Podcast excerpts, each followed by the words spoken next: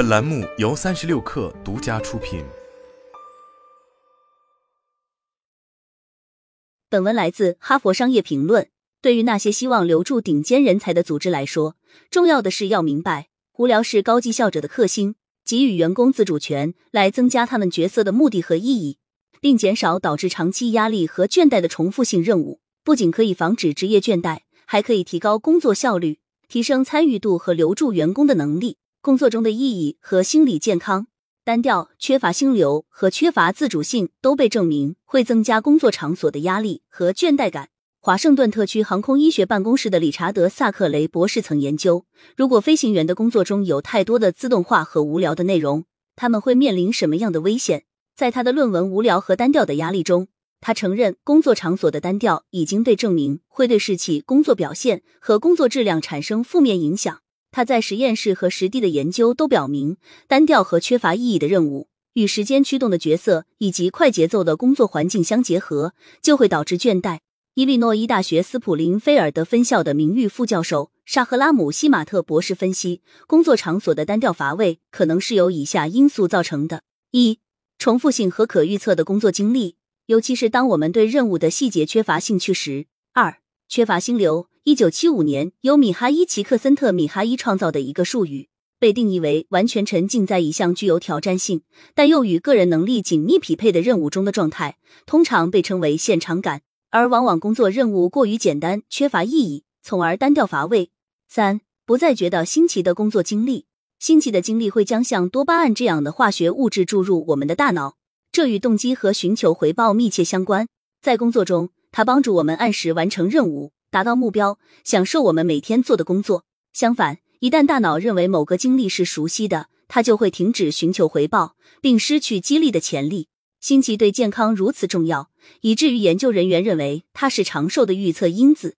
四，认为我们缺乏能动性或自主权，对我们如何工作、我们在做什么、和谁一起工作等做出选择的能力。工作场所的自主权是指员工有多少个人自由来做决定。这可以从制定时间表到如何实现目标，到我们每天完成什么工作。较高程度的自主权往往会导致工作满意度的提高，而较低程度的自主权会增加压力，并可能导致倦怠。上述研究清楚的表明，工作缺乏意义，我们实现目标的能力有限，以及我们每天从事的工作不够新颖，都会对我们的身心健康产生严重的负面影响。工作重塑可能正是领导者所需要的，作为这些工作压力的解毒剂。用意义取代无聊。事实上，大多数员工每天都被要求执行相似或相同的任务，避免重复工作是很有挑战性的。即使我们喜欢自己做的事情，总的来说，人类会被重复吸引。研究表明，我们每天大约百分之四十的日常活动是在几乎相同的情况下进行的。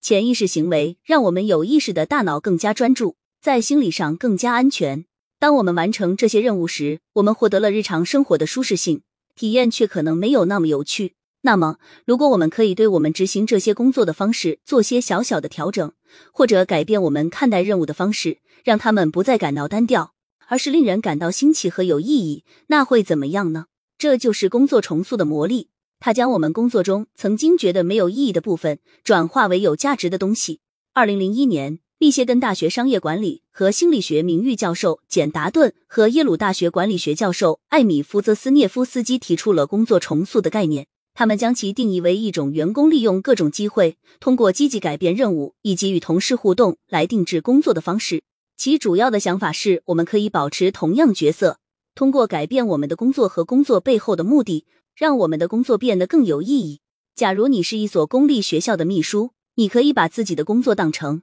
当孩子缺课时给他们写请假条，同时给父母打电话的人；或者你可以把自己看作是家庭、学生和学校工作人员之间的重要联络人，通过确保学生的安全，管理他们的交流，让他们在家里得到支持，已为他们创造了一个良好的成长环境。工作重塑给了你超越工作内容的空间，并为你所做的工作塑造了意义。管理者不应该预判重复的任务就没人做了。只是这些重复的任务不再定义这个工作。工作重塑对避免倦怠的好处。作为一名作家，我的角色一直处于工作重塑的状态。当我写作的时候，我进入了一个完全的心流状态，声音不再弥漫，外部世界不复存在。而另一方面，研究可能会让人感到乏味。在我阅读的每十份学术期刊中，我可能会得到一条重要的数据，这条数据可能会被保留，也可能不会被保留。就好像我在挖金矿，因为我非常关心基于论证的写作，这个过程是必要的，这也是作者日常工作经历的重要组成部分，绝对是工作的一部分。我意识到，如果我想享受写作时的感觉，我需要改变我对研究任务的看法。我首先写下一个简短的清单，说明为什么循证写作对我如此重要。首先，他用事实支持观点；其次，他依赖于比大多数人对手头的主题有更深了解的专家；最后，他为我们所有人提供了引发思考的新信息。这个列表为我开启了一个创意桶。每一个有趣的事实、数据或发人深省的案例研究都会帮助我的研究。随着研究框架逐渐清晰，这些想法帮助了我。他们促使我学习新的东西，体验大脑中新奇体验所带来的激动人心的化学反应。它也增加了我的能量，减少了单调，并防止我精疲力尽。达顿·福泽斯涅夫斯基和乔治华盛顿大学组织科学副教授葛莱德贝共同撰写了论文《工作中被重视和被贬低：一种社会价值的观点》。他们在论文中分析了工作重塑的影响，它与工作的意义和角色价值有关。这项研究调查了一所以高科技医学闻名的著名大学医院的清洁工。尽管研究中的清洁工或多或少做着相同的工作，但每个人都描述了自己独特的经历。受试者被分成两组，一组喜欢自己的工作，另一组不喜欢。不喜欢自己工作的小组在描述他们的工作时，就好像他们在读一份工作说明，只阐述了他们被要求完成的任务。他们还说，他们的工作要求技能低，并认为人们没有注意到他们。喜欢他们工作的清洁工在他们的工作描述中包括了与病人和来访者互动这样的细节，并且认为他们的工作很有价值。他们还称自己为大使和治疗师，并会寻找任务来支持自己的头衔，比如花更多的时间和看起来孤独的病人在一起，或者在病人疲乏无力时定期更换墙上的照片，让房间感觉更舒适。这样可能会帮助他们恢复健康。艾米·福泽斯涅夫斯基在美国国家公共电台的节目《你二点零》中进一步阐述了他对清洁工的采访。他说：“喜欢自己工作的员工也表现出对病人的同理心，就像他们是一家人一样。”在一个场景中，福泽斯涅夫斯基描述了清洁人员是如何将自己与病人换位思考的。他们会抬头看着天花板，看看上面是否有我们平时可能没有注意到的东西。但是如果病人不得不整天看着他们，他们会感到困扰。目标驱动型的角色是最容易疲劳的，因此需要我们注意，不要把工作做得太过火。通过给我们的角色增加新的维度，我们可能会增加激情，但我们也有承担更大工作量和遭受疲惫的风险。应该提醒领导，自主权和意义对员工来说是有价值的，而且往往会在工作中产生更高深次的投入和快乐。然而，当员工试图保持这两种力量的平衡时，领导们仍然需要负责检查并保持观察，